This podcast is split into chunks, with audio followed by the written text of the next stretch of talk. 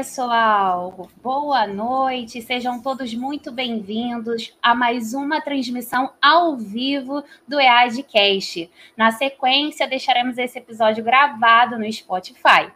Hoje eu, Débora White, e a minha colega Ieda Lopes estamos recebendo a queridíssima Bela Oratória e nós vamos falar sobre um assunto super importante para nós, advogados, e para todos aqueles profissionais que usam as redes sociais, usam a sua voz para transmitir conhecimento, para se posicionar. Vamos falar sobre técnicas de oratória, como turbinar com essas técnicas a sua advocacia. Bela, seja muito bem-vinda a esse episódio. Boa tarde, pessoal, tudo bem? Boa tarde, Débora, boa tarde, Eda a todo mundo que está nos assistindo. Olha, muito obrigada pelo convite. Eu estou muito feliz de estar aqui e muito contente em poder falar com todo mundo que está nos assistindo, posteriormente assistindo e ouvindo também sobre esse tema tão importante para a advocacia, que é a comunicação. Prazer imenso estar aqui. Prazer é nosso, Bela. Muito agradecido por você ter aceito o convite da EADC. E vamos lá, porque você tem muito conteúdo para passar para a gente, né? Então, a primeira pergunta que a gente quer fazer para você, né? O que é oratória. Que muita gente pode saber, a oratória é a arte de falar, né? Mas o que, que significa? Qual o significado de uma oratória, da palavra oratória? Perfeita, olha, que pergunta super importante, ainda mais no contexto que a gente tem da advocacia. Quando eu falo oratória, é essa arte de falar em público. E bem como você disse, o que está envolvido em tudo isso? A arte, quando eu falo, e a gente vai trazer várias técnicas sobre isso, é todos os recursos que estão envolvidos com essa arte de falar em público. Trabalhar a minha expressão corporal, a minha voz, o conteúdo que eu vou trazer, blindar minha mente contra os entraves, a insegurança. Então, quando eu falo em arte, é realmente ter acesso a estes recursos. E no momento em que eu digo falar em público, é a questão de falar para mais de uma pessoa. Então, aqui, a nossa conversa, nós já estamos exercendo a nossa oratória, porque a gente está deixando alguma mensagem, algum legado, algum valor para quem está nos assistindo. E outro ponto que é bem importante sobre isso é que oratória é muito mais do que falar, do que se expressar e do que emitir um som. Hoje, com as redes sociais, com o nosso posicionamento, à medida em que nós estamos nos relacionando com as pessoas, interagindo, nós estamos construindo a nossa imagem como advogados para todas as pessoas. Então a rede ela é um holofote, uma lente de aumento, uma vitrine de tudo que a gente faz. Então cada interação nós já estamos exercendo a oratória, que é relacionamento também, é interação e é principalmente eu conseguir me conectar com outra pessoa para entregar a minha mensagem. Isso sim é a oratória. Bela, é, nós sabemos que cada dia que passa, né, as pessoas estão mais conectadas nas redes sociais. E saber falar, eu estou aqui até pensando, né? Como é que eu vou falar do lado dessa professora de oratória, será que eu falo bem? Como é que como é que é meu tom de voz? Como é que a gente, qual o primeiro passo para a gente entender a importância da oratória na nossa profissão como advogada e como melhorar a nossa oratória para falar nas redes sociais? Nossa, perfeita pergunta. E sempre quando eu abordo esse tema, eu gosto de trazer um assunto que eu percebo que é basilar, que é para a gente entender como é que funciona a nossa oratória e os nossos relacionamentos. Isso se chama neurociência social. Essa nossa interação, eu sou fascinado por esse assunto, daria só um podcast, mas o que, que acontece? Apesar da nossa evolução, nós temos glândulas muito primitivas que permeiam os nossos relacionamentos. E aí, quando o advogado ele se relaciona com o juiz, ele interage com o cliente, ele contata muitas vezes a outra parte para tentar acordo, se ativam em nós, no nosso cérebro, mecanismos de defesa. É como se o nosso cérebro fosse realmente um detector de metais, e aí eu avalio, será que essa pessoa é confiável? Será que eu continuo ouvindo? Será que eu gosto ou não? E qual que é a questão? Que todos nós fazemos isso com as pessoas e o contrário também. Então, o juiz faz conosco, outro colega também, o pessoal que está nos assistindo, por quê? Isso é algo instintivo, é algo biológico. A gente desenvolveu isso para justamente poder sobreviver, é a capacidade que a gente tem de desconfiar das pessoas. Então, isso é muito importante. Bem, agora, com esse instinto que a gente tem, o que acontece? Nós não podemos impedir essas avaliações involuntárias, esses julgamentos instantâneos, mas para a gente fortificar e turbinar nossa advocacia, a gente consegue sim melhorar, fazer ajuste de comportamento para conseguir transmitir credibilidade e confiança, que eu penso que é o que todo advogado quer quando vai interagir. Ser uma pessoa confiável, acreditável, transmitir segurança. Então a gente consegue, eu trouxe várias dicas aqui, para a gente realmente mudar essa postura, porque a neurociência perdão, social fala isso. Cada interação que a gente tem com as pessoas, a gente deixa o dia delas melhor ou pior. Independente do que eu fizer, não precisa dizer nenhuma palavra, eu vou impactar a vida do juiz, do outro advogado, da outra parte ou de quem está ali me seguindo nas minhas redes sociais. Então, a nossa interação, o nosso comportamento é realmente como se fosse um vírus, a gente contagia as pessoas com a nossa energia ali. E a primeira dica que eu tô até vendo aqui, que é muito, muito bacana, é a questão do ajuste de comportamento no sentido da nossa linguagem corporal. O que é linguagem corporal? todos os sinais verbais e não verbais que eu emito e eu transmito para a pessoa. Então não é somente o tom de voz, mas é o meu olhar, a postura, o cenário, a roupa que eu uso, tudo acaba transmitindo. A primeira dica muito bacana para a gente turbinar e fortificar a nossa advocacia é realmente a postura. E vocês vão perceber aqui, para todo mundo que está assistindo também, que parecem dicas muito sutis mas eu observo que muitas pessoas ainda pecam nisso, há uma falha, e se a gente promover essa mudança, a gente turbina de vez a nossa advocacia. Então, a postura, quando eu digo, é as costas eretas, a postura ereta, as escápulas para trás. Quando eu vou fazer uma audiência, estou sentada aqui, eu não posso ficar igual o famoso tigre enjaulado que vai de um lado para o outro. Se eu vou fazer uma sustentação oral, eu preciso ficar com os pés fincados no chão. Então, quem me enxergar, eu preciso passar, passar uma postura de confiança e equilíbrio. Não é nem arrogância de que, nossa, estou me achando mais que o outro, e nem uma postura passiva, muito mole, que eu tô ali com medo, não. É algo de confiança, uma postura respeitosa. Então, a nós arrumarmos a postura é o primeiro ponto. E como isso impacta? Porque imagina um advogado chegar para uma audiência, ou também ao vivo ali, quando vai no fórum presencialmente, e ele chega às vezes corcundo, com medo, e já fazer fazendo assim na mão, suando, não vou conseguir transmitir credibilidade e turbinar minha advocacia. Então, a postura é o primeiro ponto. Outro sinal que é importantíssimo, e eu vejo que também há muitas falhas e faz parte desse ajuste de comportamento, é a questão do nosso olhar, do nosso contato visual. Porque ele emite um sinal também primitivo que é o seguinte: estou olhando para você, nos seus olhos e isso indica que eu sou uma pessoa confiável. Estou aqui olhando para você, não sou uma, uma pessoa inimiga. Então é muito importante, também tem a ver com algo primitivo.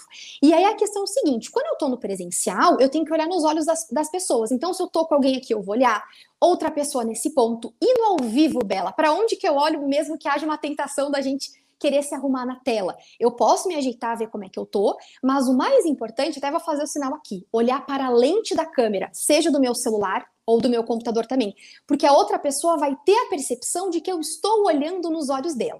E aí tem um detalhe muito importante para falar dessa questão do contato visual. Ele tem que ser algo ali espontâneo. Não pode ser também um contato visual invasivo, eu ficar encarando outra pessoa porque ela vai se sentir ali um pouco constrangida no espaço pessoal que todos temos, e também não pode ser aquele olhar muito dominante, fico ali também como se eu estivesse encarando. Então, o contato visual é algo para ser extremamente positivo. E nesse sentido, falando desse quesito todo de linguagem corporal, o nosso espaço pessoal é muito importante e também fortifica os relacionamentos, a oratória e reflete também na nossa advocacia. Então, esse, esse respeito que a gente tem pelo espaço pessoal do outro, como que ele está, a forma que ele se comporta é muito importante também. Então, contato visual, quando eu vou olhar para as pessoas, eu posso, às vezes, virar para o lado, posso vir aqui, mas sempre nos olhos ou na lente da câmera. Bela, sou um, um advogado um pouco envergonhado, às vezes, estou começando aqui na advocacia, não consigo muito olhar nos olhos. O que, que você pode fazer para gerar uma impressão nisso? olhar e imaginar que a pessoa tem um triângulo na testa. Então você imagina, olha um pouco e aos poucos você vai perdendo certa timidez nesse sentido. Então, nesse ponto é muito importante cuidar. A postura está sempre muito bem alinhada e o contato visual também. Outro ponto que a gente tem que cuidar nesse ajuste de atitude para refletir na turbinada que a gente quer dar na nossa advocacia, ser uma pessoa reconhecida, uma autoridade, é a questão dos gestos. Eu vejo muita gente jogar no Google, jogar no, em outras redes aí, gestos de poder, gestos de autoridade também, claro que pode, não tem nenhum problema. Mas a questão é que eu sempre digo, os gestos servem para estar alinhados a um contexto. Então eu preciso realmente ver o que, que eu estou falando para ver se cabe aquele gesto ou não. Isso é muito importante. Então, ele tem que estar tá muito bem alinhado com as circunstâncias, o que está acontecendo. E eu sempre digo, eu defendo muito que a gente tem que sempre fazer os gestos ilustradores, que ilustram a nossa fala, complementam a nossa parte verbal realmente. Então, se eu digo, pessoal, tem um ponto para fazer, ou faço o símbolo da coxinha também, olha, esse lado aqui é dessa maneira e esse ponto aqui também, já vai ser algo muito relevante eu fazer gestos ilustradores para complementar a nossa fala. E o que eu diria para a gente poder evitar, porque daí às vezes transmite uma imagem de certa insegurança, são gestos conhecidos como manipuladores ou autopacificadores. Bela, não, não comece a falar grego aqui conosco. O que, que é tudo isso? A gente acaba emitindo esses gestos para poder se aliviar de algum tipo de tensão. Então, nossa, vim aqui, tô no EDCast, tô com a Débora, tô com a Ia, tô muito nervosa. Começo a mexer muito no cabelo. Se eu sou homem, mexo muito na gravata, fico girando aqui o meu anel, tiro e coloco tampa de caneta, não paro de balançar o pé. Tudo isso meu corpo faz para poder se aliviar de uma tensão. Então, quando a gente se observa dessa maneira como advogados e vê isso no outro, a gente começa a ter esse alinhamento de pensar: não preciso fazer isso, daqui a pouco até vou passar uma técnica bacana para aliviar de forma melhor essa tensão. Então, cuidar para evitar esses gestos, eles não são positivos na comunicação e transmitem que eu estou com insegurança. Então, estou lá no fórum, cheguei, fico assim com a mão, vou falar na audiência com o juiz, não paro de mexer o cabelo, eu vou transmitir essa questão de que eu estou insegura segura nesse momento. Outro ponto também importantíssimo desse ajuste de comportamento para a gente turbinar nossa advocacia é quando eu vou falar com as pessoas ter uma linguagem corporal aberta. O que, que, isso significa, Bela? Não ter nenhum obstáculo aqui na minha frente. Então, evitar de cruzar o braço e diz, Bela, mas aqui de repente estou no ar com 16 graus que acontece? Claro que você pode fazer isso por conforto, mas quem está vendo vai pensar que eu estou sendo resistente, criando uma barreira que eu não quero ouvir outra pessoa. Então, braços descruzados, pernas descruzadas, não ter obstáculo na frente, às vezes, do computador. As mulheres têm muita mania, às vezes, de colocar bolsa. Então, isso impede, porque eu tenho que deixar essa área aqui de órgãos vitais, que tem o coração, à mostra. Então, eu tenho que fazer até os meus gestos mais nessa linha do coração, para mostrar ali que eu não, não tenho nada a esconder, que é algo genuíno. Então é muito importante cuidar dessa linguagem corporal que tem que ser firme. Então não é uma linguagem assim, meu Deus, super receptiva, estou abraçando todo mundo. É algo mais sério também, mas também eu não posso ficar super fechada. Por quê? Eu não vou conseguir ter sintonia com a outra pessoa. E como eu falei no início aqui da nossa conversa, hoje sintonia é tudo. Então eu posso entregar minha mensagem, ali elaborei uma boa petição, consegui conversar, mas se a outra pessoa ela não receber aquilo que eu estou falando, não conseguir me conectar com ela, não vai ter efetividade. E dentro da comunicação, a gente chama isso de ruído. Então é aquele momento em que eu não consegui me conectar com outra pessoa. Isso é algo muito comum, porque eu sou advogado, aí a outra parte, já vou querer brigar aqui, já vou querer entrar em guerra, já faço essa postura, nem olho muito, já vou querendo às vezes discutir com o juiz, então às vezes eu não consigo formar nenhuma conexão. E ter uma linguagem corporal aberta é muito importante. E outra dica técnica muito bacana também que turbina nossa advocacia, porque afinal tudo é sobre pessoas e relacionamento, é a técnica do espelhamento. Então, se eu estou conversando, por exemplo, com o juiz, estou conversando com o advogado, preciso fechar com o cliente agora, eu procurar me espelhar naquela pessoa. Essa atividade que a gente faz imitativa, de olhar para o outro, tentar imitar, a gente faz desde criança. Então, se eu vejo, por exemplo, que o juiz ele fala um termo específico, se ele está de uma maneira, eu vou tentar ali me adequar para poder me moldar e me conectar com ele. Bela, vou ter que perder a minha essência, deixar de ser quem eu sou? Não é isso, mas no ambiente eu preciso me moldar para que a outra pessoa ela me ouça também, ela me veja e pense assim: estou me conectando com você, a gente está espelhado aqui, ou seja, quero que você se conecte junto comigo. Então, essa atividade imitativa que eu digo de espelhamento é muito bacana também. Então, o juiz fez um gesto, você faz também, usou um termo, você faz também, está com o olhar. Isso é algo bacana porque as pessoas que nós gostamos, a gente tende a se espelhar. Quem a gente não gosta, a gente quer até a pose contrária, vira de um lado, a gente quer distanciamento. Então, é outra dica muito bacana para os advogados nesse sentido. Então, essa, essa matéria de linguagem corporal, os colegas que estão assistindo também vão observar que não é somente para o advogado cuidar da sua postura, mas o advogado ele tem muito mais sucesso também quando ele faz leitura do ambiente que ele está ali. Ele começa a observar outra pessoa, se de repente juiz é uma pessoa mais fechada, uma pessoa mais introvertida, ele vai ter que saber ter traquejo na comunicação.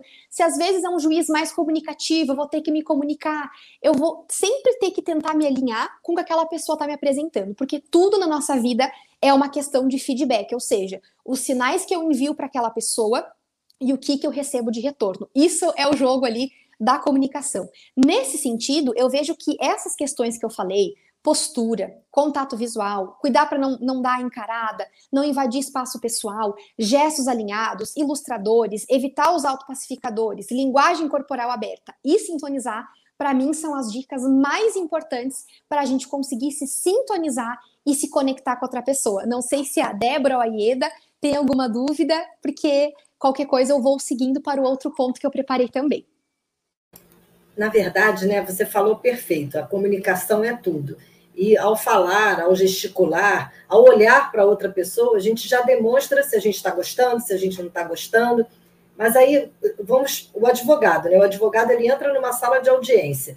Ele tem que entrar com a postura, com tudo. Mas e o tom de voz? Fala para a gente um pouquinho sobre o timbre de voz, porque às vezes tem advogado que já entra para brigar, né? Para guerrear. Tem juiz que também que já olha para você, já te, te deixa é, estático, nossa, esse juiz é. Já vou para aquele cartório, para aquela vara, sabendo que aquele juiz é difícil de lidar. O tom de voz que o advogado deve utilizar. Você tem alguma técnica para a gente trabalhar isso? Porque eu sei que tem exercícios né, orais que a gente faz com fonoaudiólogo e tal. Dá uma dica para a gente aí de técnicas para a gente poder se expressar quando a gente encontra uma barreira, por exemplo. Com certeza, perfeito. Você disse tudo e é muito bacana porque alguns estudos mostram que o impacto que a gente tem na nossa comunicação, 93 seria 93% seria linguagem corporal. Então é algo muito grandioso, ou seja, ela chega primeiro, a pessoa, a pessoa me vê e já forma impressões.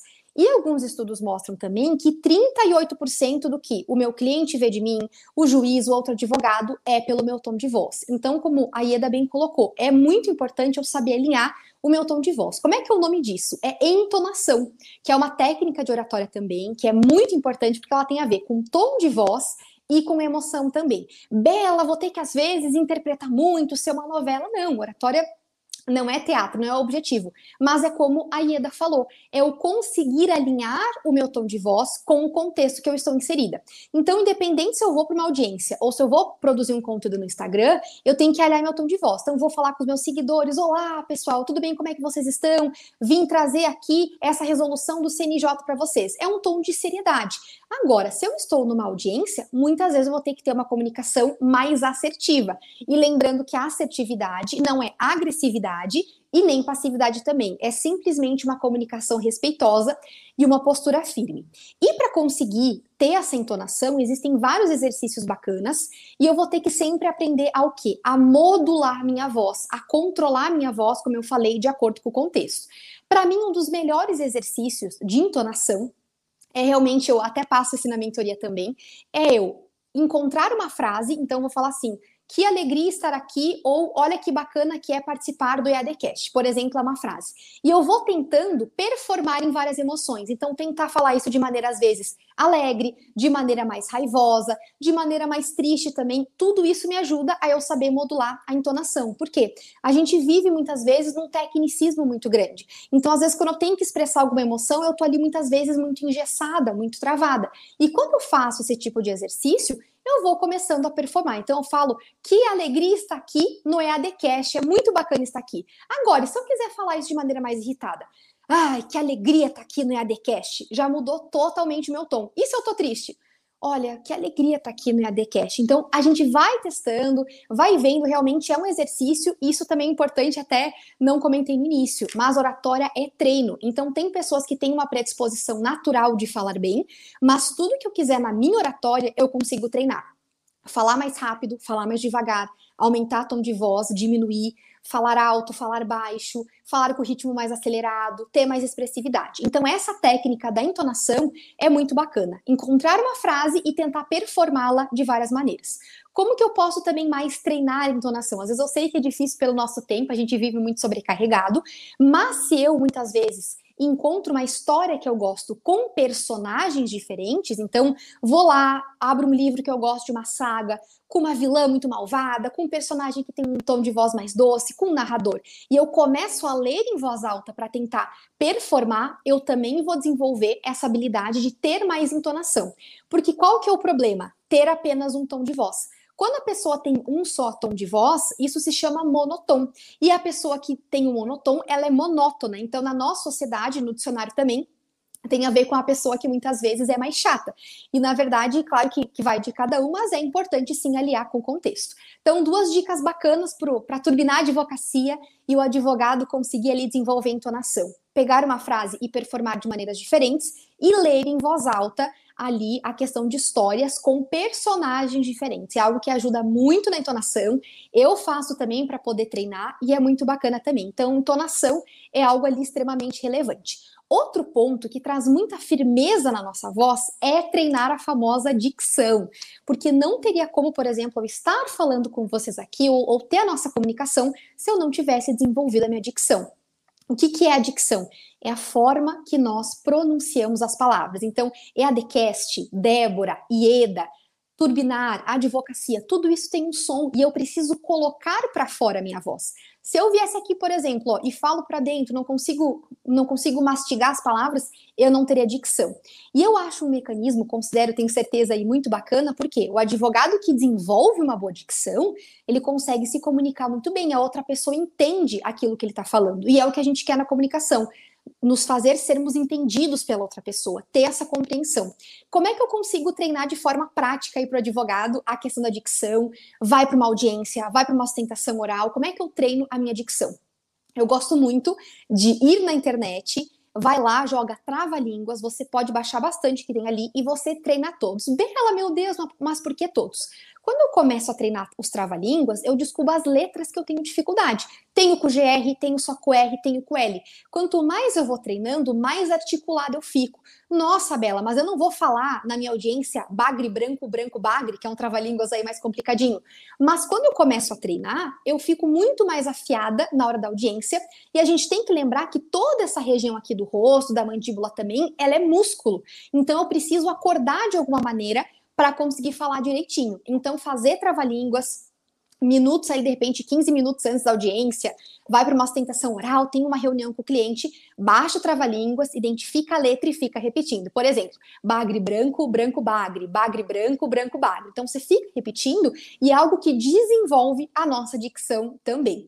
E outra técnica bacana para passar para o advogado é algo legal, não sei se, se o pessoal tem aí, se quiser fazer junto comigo, é a técnica da caneta. Pode ser a caneta ou pode ser um lápis também, mas eu gosto muito da caneta porque é algo que geralmente todo mundo tem perto. Como é que funciona essa técnica?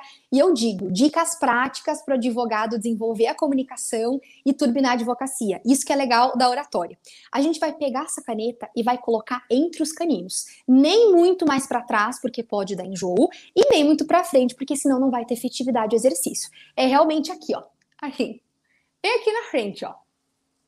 E aí eu faço a, E, I, O, U. A, E, I, O, U. A, E, I, O, U. E treino a minha dicção. Importante, dicas importantes da técnica da caneta. Não morder, senão o pessoal depois vai me enviar a conta do dentista. Então, é realmente uma trava, um obstáculo para a gente treinar. Procurar também deixar a língua solta. Então, não é para aprender a língua. Eu tive alguns alunos que deixaram de. não vai ter funcionalidade. E procurar fazer aos poucos. Então, criar uma rotina do seguinte Hoje eu tenho uma audiência, meu Deus, importante, uma e meia da tarde. Vou lá e treino ali 15 segundos, bebo uma água e volto. Por quê? Se eu fizer de forma muito intensa, é igual ficar de ponta cabeça. A gente movimenta um músculo que nós não estamos acostumados. Então, eu já tive algumas mentorantes que disseram, Bela, fui fazer, deu dor de cabeça, senti enjoo. E não é o objetivo, é realmente treinar toda essa área aqui que a gente tem da mandíbula. Então, é dois exercícios muito bacanas para a gente já começar a desenvolver a nossa oratória, a nossa comunicação e treinar a dicção. Trava línguas, fazer de verdade, pode desafiar quem está em casa, está com, com a família, é algo bacana, virar algo leve, e o exercício da caneta.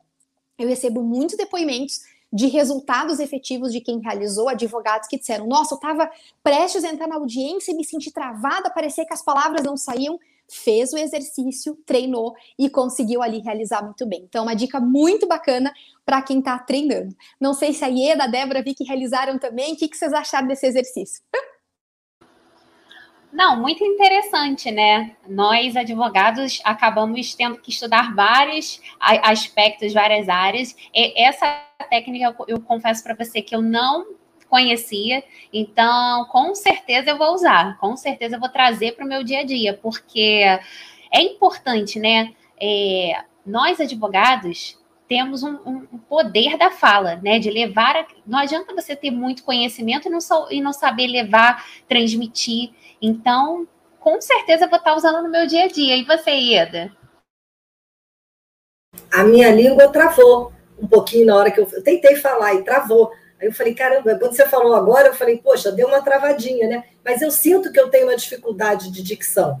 Então eu preciso trabalhar isso. A minha mãe, que fica observando os, os podcasts, ela fala: minha filha, você tem que falar mais claro.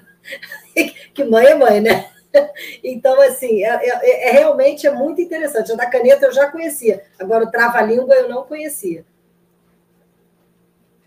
muito bacana também. Então, é exatamente isso. Eu sempre falo criar uma rotina de acordo com a necessidade. Vocês podem observar que é um exercício rápido, então eu não vou já começar fazendo um minuto de caneta, como eu falei, algo devagar.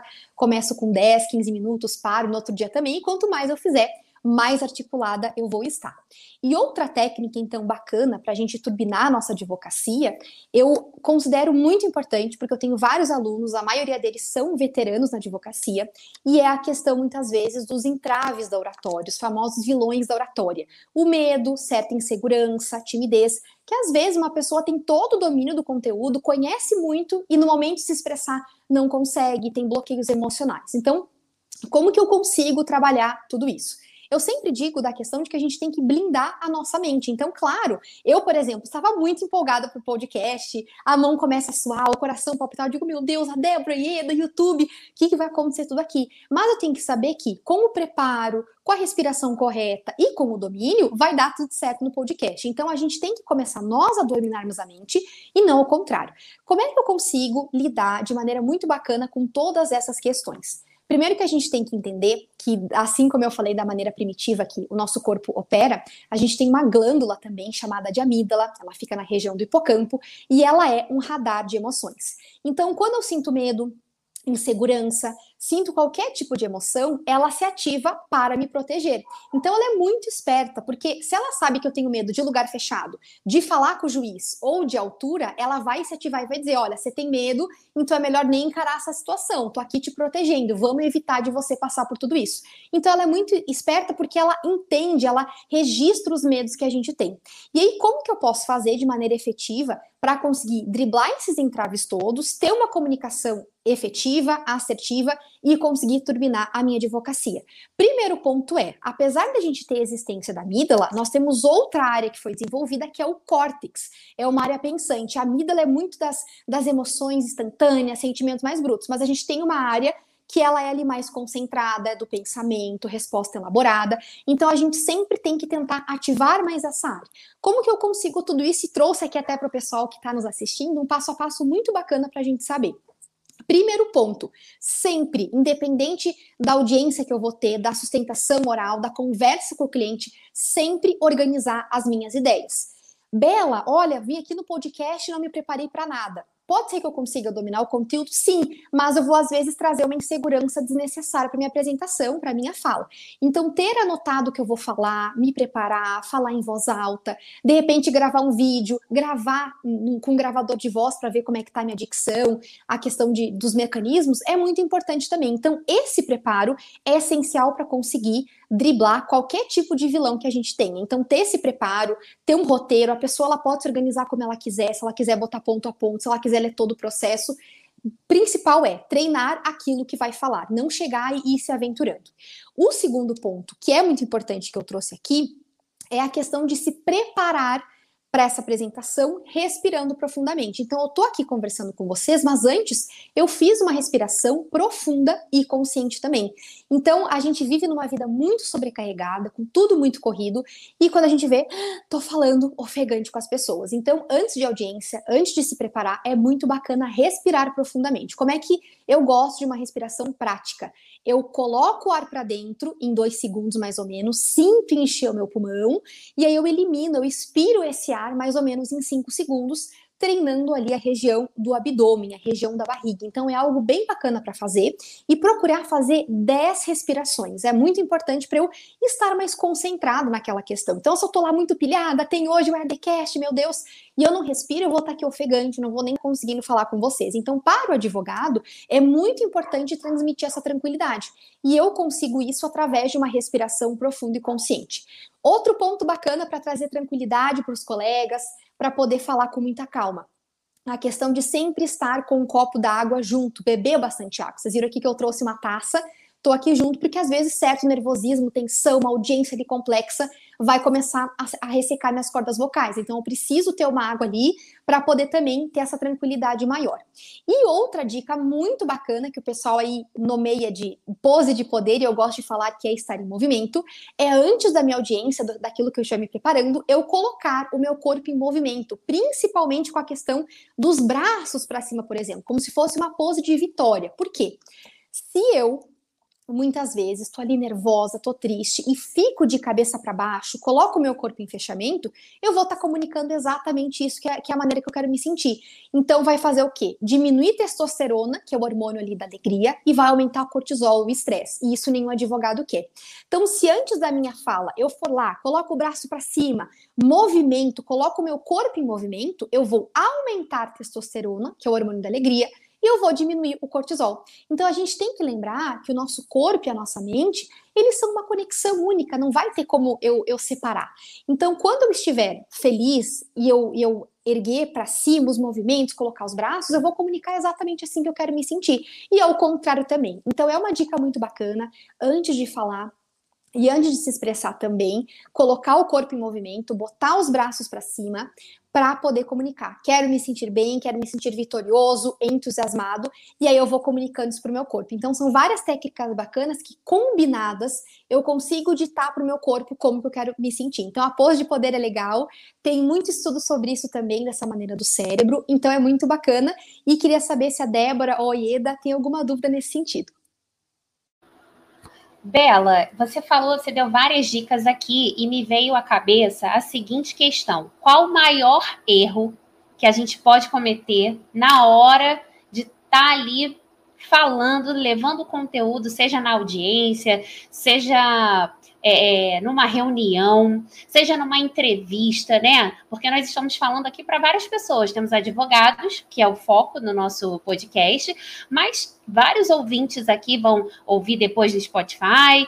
Eu quero saber qual o pior erro, o pecado assim que você vai falar. Isso aí não pode. Excelente pergunta, Débora. E sabe que muitas pessoas conversam comigo e dizem, Bela, eu fico muito preocupado de errar a apresentação, de não falar, de esquecer alguma questão. Claro que isso é uma preocupação que a gente tem que ter, numa medida equilibrada, porque todo mundo quer sair bem, quer que dê certo ali a fala, a expressão. Para mim, hoje, na forma que a gente constituiu, e para mim sempre foi também, a questão, eu acho, de ser de alguma forma desrespeitoso com alguma pessoa. Esse, para mim, é o maior erro que a gente pode cometer. Dois eu vou trazer aqui. Um deles é então é isso, é fazer algum tipo de comentário desrespeitoso, como eu falei para vocês, invadir o espaço pessoal, e isso não precisa ser somente em palavras, eu olhar para alguém ali de uma maneira muito invasiva, falar de alguma maneira, fazer algum tipo de gesto. Então, para mim, hoje na comunicação, o maior erro, assim, que para mim acaba, de repente a pessoa ali falou alguma coisa, acabou sempre a reputação dela, é essa questão dos comentários que a gente pode fazer desrespeitosos. Até porque hoje em dia a gente tem tanto acesso à informação, a gente levanta tanta pauta que não tem mais como alegar desconhecimento. Então, por uma questão de consciência, cuidar essa questão de alguns tipos de, de comentário que a gente tem. E outro erro que o nosso público, o cliente, o juiz não perdoa, acho que ninguém perdoa, é a questão da gente fazer as pessoas perderem o tempo delas. Então, de repente, tem uma fala muito enrolada, aquele meme, né? Essa reunião poderia ser um e-mail, uma conversa de quatro horas que facilmente poderia ser entregue em uma. Então, fazer o nosso público perder o tempo, para ele vai ser imperdoável. Ele vai dizer: Meu Deus, mas eu nunca mais vou querer ouvir saber dessa pessoa. Aquele mecanismo que era ativado no início de, de proteção, ele vem com tudo e diz: Olha, reagir estou lutando contra essa pessoa. Então, para mim, Débora, querida e Eda, e para todo mundo que está assistindo, esses são os dois piores erros que a gente pode cometer. Desrespeitar as pessoas de alguma maneira e também fazer o público perder o tempo delas. Alguns erros da questão de Vícios de pausa, falar o é, falar o an, gaguejar, se é de uma maneira pontual, eu sempre digo que não vai atrapalhar nossa fala, até porque é a oratória real mesmo, é as pessoas como conversam, eu falo um é, eu falo um an, me atrapalho, ei pessoal, deixa eu voltar aqui, deixa eu retomar, isso é algo comum. Então, para mim, esses dois erros que eu falei anteriormente são os piores ali, todo mundo tem que evitar mesmo. É como a Débora falou, né? A gente está falando muito de audiência, mas e numa palestra? Você falou uma coisa certa, né? A gente está tomando o tempo daquela pessoa, eu estou te assistindo, seja virtualmente ou seja é, presencialmente. O que, que você pode dar para a gente assim? É, nunca faça isso, porque isso aí vai acabar com a sua palestra. Você vai arrasar o seu resultado se você começar a ter esse tipo de comportamento. Com certeza, perfeito. Algo que eu sinto que atrapalha tanto se for uma palestra presencial online também, é a gente cuidar de uma técnica chamada também que é de geomarcação, que é o respeitar o espaço que eu tô. Então, se eu, por exemplo, começo a fazer um gesto aqui, vocês nem estão vendo a minha mão, vai ficar sem sentido. Então, vocês vão começar a prestar muito mais atenção. Meu Deus, o que, que a Bela tá tentando fazer com o gesto do que a minha mensagem? Então, isso é algo que atrapalha e acaba distraindo o público também. Então, cuidar dessa questão do espaço. E nesse sentido, vai o que eu falei no início, a questão do tigre enjaulado.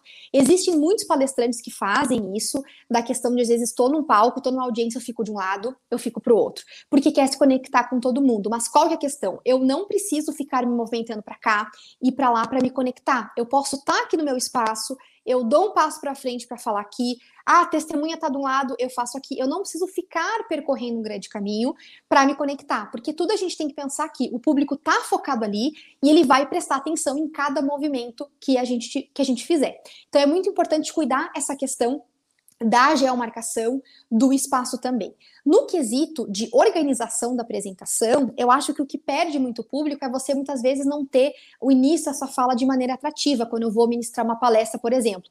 Começar às vezes com muito bom dia, boa tarde, boa noite, meu nome é fulano de tal. Por quê? O público tá ali em expectativa, ele quer ali consumir o máximo de conteúdo. E se eu enrolo muito, falo muito da minha vida pessoal ali, demonstro um imenso currículo, o público vai se desinteressar nesse sentido. Então, como é que eu poderia fazer?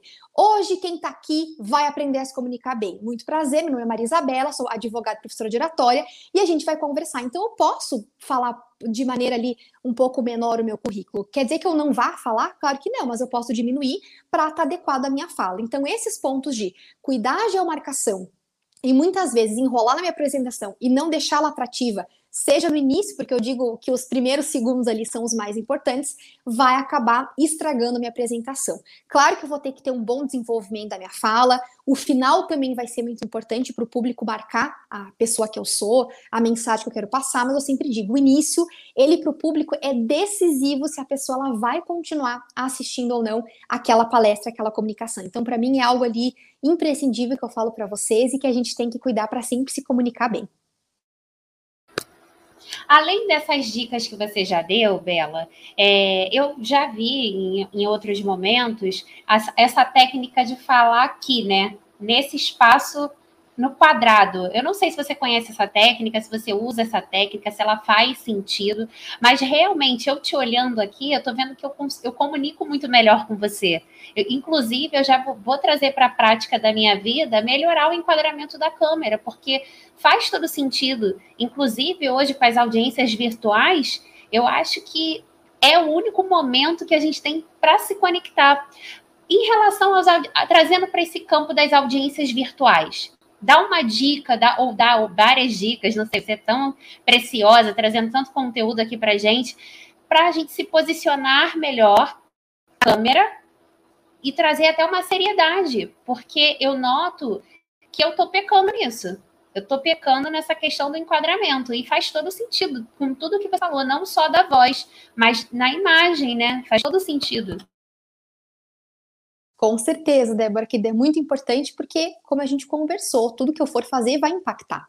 Então, eu, por exemplo, aqui algo que me ajuda muito é ter o ring light, ter um apoio de câmera para não ficar às vezes se movimentando, vir em um lugar estratégico em que a luz da janela está em mim. Então, quantas as vezes a gente acompanhou ostentação oral que às vezes a pessoa está num ambiente muito escuro muitas vezes, isso acaba atrapalhando. Então, quando a gente se coloca na câmera aqui, alinha muito bem a postura para aparecer a cadeira. Então, quando eu comecei eu vi que estava um pouco para baixo, ajustei a câmera, a outra pessoa vai conseguir me enxergar melhor. Então, tô na audiência presencial, consegui cuidar muito bem da minha postura, então tô aqui, vou me ajeitar, coloco os dois pés no chão, alinho essa questão aqui de onde fica a, a, meu apoio de cadeira e cuidar com a questão do gesto. Eu sempre gosto, às vezes, de fazer assim, de deixar mais próximo aqui. E muitas vezes, quando eu estou conversando em audiência, estou me comunicando, se eu não, não, não, não quero que as minhas mãos falem por mim, quem, quem tem descendência italiana sabe bem como é isso, eu coloco e deixo as minhas mãos em frente ao busto. Então, ela fica aqui e é uma pose muito elegante. Então, é uma dica muito bacana para quem muitas vezes tem certa dúvida. Olha só como fica elegante. Tô falando aqui. Aí o juiz, não, porque deixa eu falar que teve, que teve essa situação, então no caso tal, eu me movimento muito. Se eu coloco aqui e falo, olha, essa situação aconteceu dessa maneira, já fica uma pose muito mais elegante para quem vai me assistir. Então é uma dica bem legal para quem faz e realiza esses atos aí que são online, são virtuais, para a gente aí ter essa pose muito melhor. Então, enquadramento, de repente, uma ring light pode ajudar muito. A questão da luz também é algo que eu vi, eu vi que faz muita diferença quando a gente faz até rotação de câmera, nota que muda bastante. E a questão do posicionamento, deixar a mão ali mais próxima ao tronco, essa parte do cotovelo, e quando eu não souber como me movimentar, coloco as duas mãos em frente ao busto. É algo que transmite muita elegância também. E outra pose que é bacana da gente fazer, que são movimentos corporais, é a gente estar tá sempre muito bem alinhada à questão do queixo com o nariz. Por quê? Se eu chego na audiência assim, como é que tá e tudo mais, e, e boto o queixo para cima junto com o nariz, na nossa comunicação isso demonstra arrogância. Então não é uma imagem que a gente quer passar. E da mesma maneira, se eu já chego assim, com o queixo muito para baixo, o nariz também, como se eu tivesse com medo, eu vou transmitir que eu tô ali perdida, eu tô submissa àquela situação. Então sempre essa situação de escápula para trás, mão aqui na frente e o queixo e a questão do nariz sempre muito bem ali posicionado na horizontal para frente, nem para cima e nem para baixo também. São dicas muito bacanas que a pessoa já diz assim: olha, que legal, uma pessoa confiável, transmitindo credibilidade também. Isso é muito importante quando a gente vai atender o cliente pela primeira vez, né? Seja presencial ou virtualmente, porque o cliente ele está te vendo, né? Você está se comunicando com ele. E outra coisa também, né? É deixar ele falar né? Às vezes a gente quer falar muito mais do que o próprio cliente. A gente tem que aprender aquela escutativa, né? E a nossa marca pessoal é muito importante. Eu estou estudando sobre isso e você falando isso faz todo sentido. A gente tem que ter, a gente tem que ser reconhecido. Como é que eu quero que o cliente me veja, né? Como uma advogada que fala muito, uma advogada que ri muito, uma advogada que não deixa ele falar. Então, assim, é, é nossa, está vindo muito de encontro ao que a gente está percebendo no mundo, né? Esses vídeos, esses TikToks, esses rios e tal. Temos que ter muito cuidado, né, Bela? Realmente você foi perfeita nas suas colocações. Não tem nem o que falar mais, o que perguntar mais, só fazer mesmo a sua mentoria. que deu uma vontade assim imensa. Querida, muito obrigada. E você tocou num ponto sensível agora muito importante, que inclusive eu, eu trouxe aqui também que eu queria conversar, que é essa habilidade que a gente chama de escutatória. Então, tem a oratória, falar bem, centrada no orador, no comunicador, do advogado, mas tem também uma habilidade muito importante, porque por mais que a gente considere que o orador seja a parte mais importante da oratória, é sempre o público, o receptor, o meu cliente, o outro advogado, é quem vai receber minha mensagem. Então, é com ele que eu preciso me comunicar. E muito mais do que falar para as pessoas, é falar com as pessoas. Então, como a Ieda bem colocou, essa situação da escutatória. E, Bela, por que, que é escutatória e não ouvir? Porque ouvir é um processo simplesmente o quê? Fisiológico, ouvir uma, um trovão, que o barulho do trovão, ouvir uma música, então é algo que passa. Quando eu faço a escutatória, eu faço realmente um processo ali psicológico de ouvir a outra pessoa, de entender. Então, quanto mais também a gente criar essa habilidade de conhecer a outra pessoa, ela chega para nós, ou é uma pessoa muito falante, uma pessoa mais introvertida, vou ter que muitas vezes achar algum mecanismo para conseguir me comunicar melhor eu vou ter muito mais sucesso na minha comunicação. Então, essa questão da interrupção é, inclusive, uma técnica que a gente vê dentro de persuasão, dessa questão, que as pessoas gostam muito mais de serem ouvidas. Então, a gente às vezes gosta de falar, ah, não quero falar, as outras pessoas gostam sim de serem ouvidas, porque isso se chama um acolhimento na comunicação. Então, como a Ieda muito bem pontuou, e muito obrigada pelo carinho. Bela, você tocou num ponto muito sensível. Muitas das vezes, quando eu estou nesse processo de ouvir o outro, eu, particularmente, tenho uma dificuldade de. Às vezes, eu quero falar e eu não consigo falar. Eu, eu tô aqui te ouvindo. Aí vai, eu quero participar da, da nossa, do, nosso bate-papo, da nossa conversa, mas eu, eu, particularmente, não sei porquê, tenho uma dificuldade em, de repente, interromper. E no presencial, a gente tem outras técnicas, né? A gente pega na pessoa, não sei. No, no virtual, como talvez, é, até mesmo no presencial, interromper sem ser indelicada? Nossa, excelente pergunta. Isso é uma coisa muito, muito bacana, porque a gente quer se comunicar com a pessoa, quer que dê tudo certo.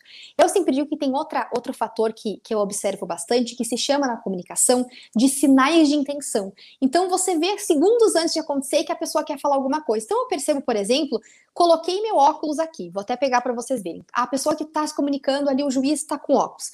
No momento que ele faz isso, que ele tira, a pessoa está indicando que ela quer falar. Então, é muito bacana também para eu saber o momento ali de me colocar observar os sinais de tensão, de intenção. Então a pessoa, por exemplo, coloca a mão para cima ou faz um gesto com a boca, tipo, vou falar, é algo ali que pode marcar para a gente saber quando, quando que vai se comunicar. Então, observar bastante outra pessoa, ver como é que ela se porta. Nossa, uma pessoa super falante, como é que eu quero me comunicar? Ou se, se então, o pessoal tá brincando muito, né? A questão de, às vezes, dar uma erguidinha ali, sutil com a mão também. Tudo isso, a outra pessoa na comunicação com você vai começando a observar a outra pessoa quer falar. E claro que muitas vezes depende da outra pessoa ali, como a gente disse, se tocar, se ligar, de que ela está numa comunicação. Por isso que o nome é diálogo, é, é, é duas pessoas, não é somente uma que está falando. Então, ter esse traquejo também da outra pessoa observar, não, estou aqui numa comunicação e não sou eu que estou falando. Então, concordo com você, Débora, querida. Para mim também eu tenho essa essa questão de, nossa, será que eu vou interromper outra pessoa? Será que ela vai se sentir incomodada? Então eu vou observar, ver tudo que ela vai falar para às vezes já fazer algum sinal de intenção para falar e de repente faça um comentário, como a gente diz, parafrasear outra pessoa, e aí você repete, nossa, verdade, ele disse isso mesmo, ou que bacana, e aí a pessoa vai se sentir conectada e ela às vezes dá a palavra para nós. Então são, são dicas interessantes para a gente saber. Bela, eu ficaria aqui conversando com você por horas, mas infelizmente nós temos um tempo, né? Eu queria agora que você deixasse o seu contato das redes sociais, para quem não te segue ainda, para começar a seguir, né? Você pudesse falar um pouquinho da sua mentoria mesmo, que eu achei super bacana, eu mesma me interessei, né? Para quem te escutar depois, ou quem estiver assistindo o episódio e se interessar, poder interagir com você, que possa interagir. Com certeza, muito obrigada. Quem quiser então entrar em contato comigo, fique muito à vontade. Eu tenho uma conta no Instagram que é @bela_oratória, então tem um L só Bela e a oratória, e eu ali produzo conteúdos diários para entregar dicas para as pessoas, para poder realmente falar sobre comunicação de uma maneira descomplicada. Então, falar bem não precisa ser mais um sofrimento, eu ficar desconfortável, passar mal ali, como a gente brinca, né? a pessoa desfalecida, não precisa disso. A gente pode se comunicar de maneira muito tranquila, ficar à vontade. Então, quem quiser me contatar, vou estar sempre à disposição ali no arroba Bela Oratória. E sobre a minha mentoria também, pode me chamar no direct. Na minha bio também tem um link que remete a um formulário. Eu tenho uma mentoria em oratória, eu gosto muito da mentoria porque ela tem uma conexão muito maior entre o mentor e o mentorado também. Ela é por módulos, então eu desenvolvi um método de comunicação para que eu conseguisse abranger ali todos os aspectos relevantes. Então hoje a gente falou praticamente de todos, que é a questão de linguagem corporal, de blindar a nossa mente, de conhecer outros mecanismos de voz também e a questão do conteúdo em si, como é que eu faço uma boa apresentação, tem um roteiro, tem uma fala objetiva, como é que eu chamo atenção com a minha fala. Então, dentro da mentoria, eu faço essa abrangência com esse conteúdo. É um horário ao vivo, um horário online, confortável e tem uma troca muito bacana também. Então, quem se interessar, pode ir lá me chamar, fique muito à vontade e a gente vai se combinando nesse sentido.